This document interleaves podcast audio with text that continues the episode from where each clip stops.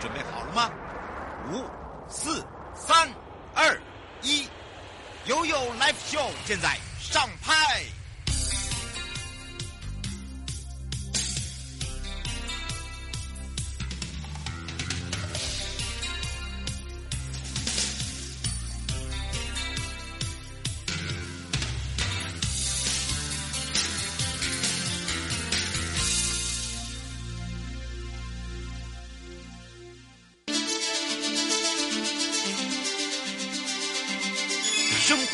律 Go Go Go，你我生活的好伙伴，我是你的好朋友哦。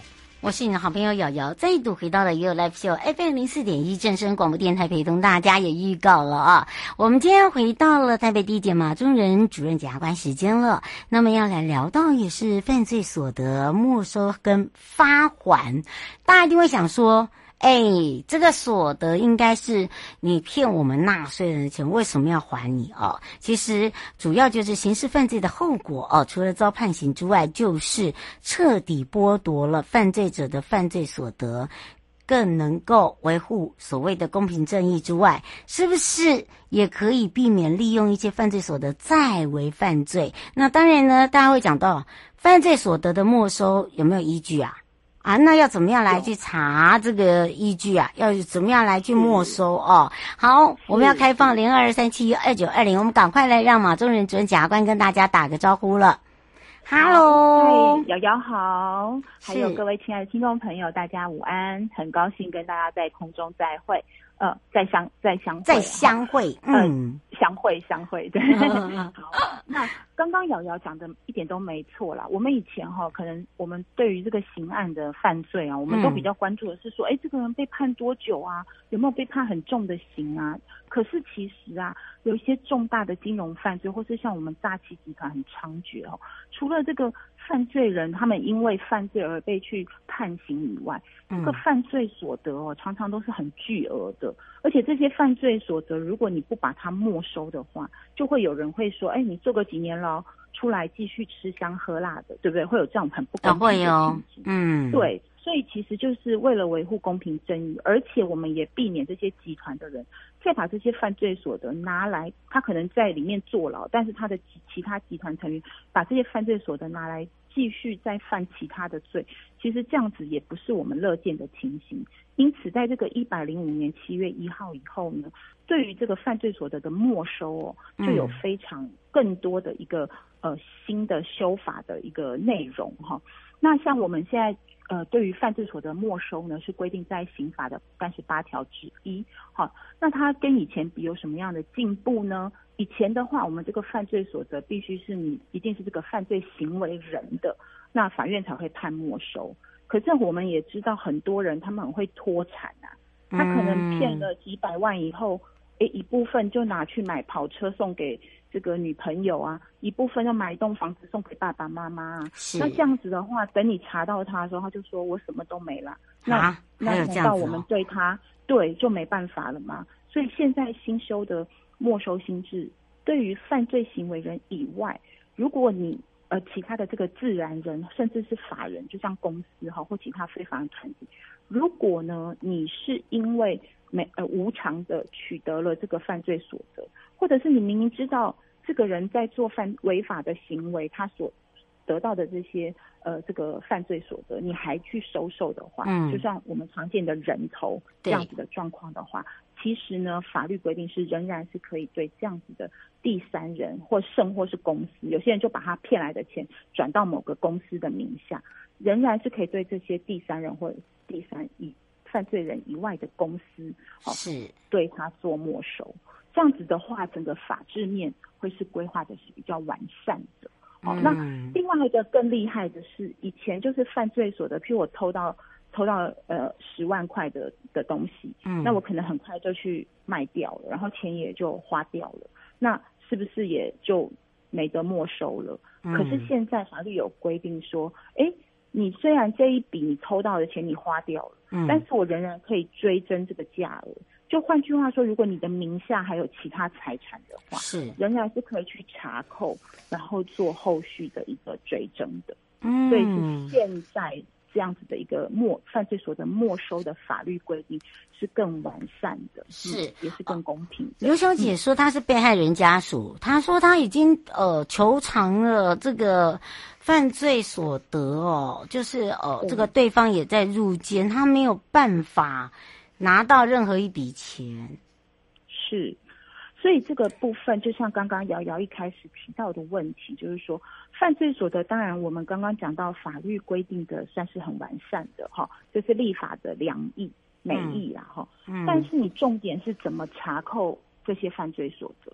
嗯。因为犯罪人他们也很聪明啊，他大概也很很容易就是这个脱产啦，脱产啦，啦。嗯。对，你看有时候侦查侦查还算短的时间，因为审理。一审理审理个十几年的都有，对不对？嗯、所以说，如果你要等到最后判决确定才去查扣他的话，大概都脱光光了啦，找不到钱了。真的。所以说，侦查在侦查中的刚开始这个侦查这个犯罪阶段，还有审理中。对于这个犯罪所得的查扣是非常的重要的。嗯，像现在检察官们都有这样子的一个观念，就是说在侦查一开始的时候，除了去搜索以外，也会去注意呢有没有一些这个犯罪所得是可以被扣押的。好，我我觉得查不胜查，欸，因为你看他们要做这件事之前都已经有设定好了，你有没有发现？对，但是我们还是很努力啦，嗯，所以说。其实我们还是只要是努力，还是可以查得到。那当然没办法每个案件都查得到，可是有一些我不知道大家可能也会之前看到新闻，有那种呃什么吸金集团对不对？然后就查获的时候就查到哇，你看一大堆现金堆成的像城墙一样的那个现金，还有那个超跑啦，嗯，还有那个名牌包啊，贵重的这个金饰啊或钻戒等等的，然后、嗯、所以其实。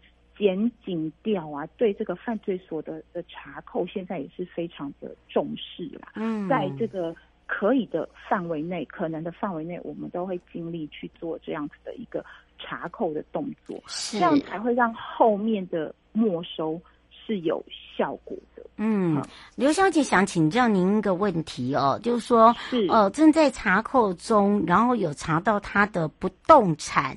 或者是，是呃，这个什么跑车，那这些所得不能还还给被害人家属或被害人吗？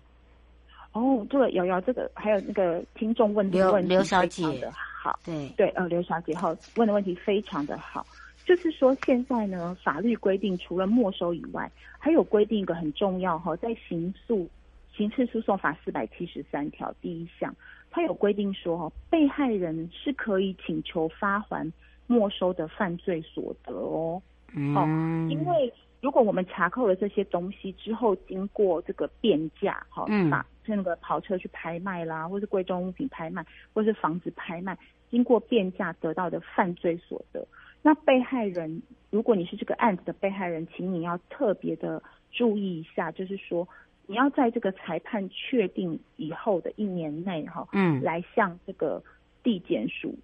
申请发还，因为最后裁判确定以后，是我们地检署的执行科在处理，是，所以那个被害人是可以请求发还的。如果有扣到，然后也法官也判了没收的话呢，对于这样的犯罪所得，被害人是可以请求发还的。嗯，这是一个很重要的观念哦，因为有时候被害人去透过民事诉讼，或是去打打这个民事诉讼。呃，耗时费日，可能也拿不到多少钱呐、啊。是，但是如果之前就有被查扣，之后法官也判了没收的话，被害人是可以来向地检署申请罚还的。嗯，所以有请大家真的要特别注意。最后，我们特别提醒大家的地方。哦，有有，就是关于这个犯罪所得的发还，我要再次提醒，因为我们在实务上看到很多被害人，他可能。就忘记这件事，或者搞忘了，你知道吗？对对对，超过时限，对呀、啊，对对，然后是在判决确定后的一一年内要来申请哦，不要因为超过了时间，或者是整个忘记有这件事情，而没有来主张你的权利，这样就非常的可惜哦。没错哦，这就是呃、嗯、这一次我们的主任检察官一再的提醒大家哦，也要非常谢谢台北地检马宗仁主任检察官陪伴我们大家解释的这么的清楚。那我们就要下次空中见哦。好哦，拜拜，嗯、拜拜。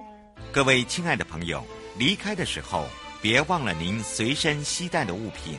台湾台北地方法院检察署关心您。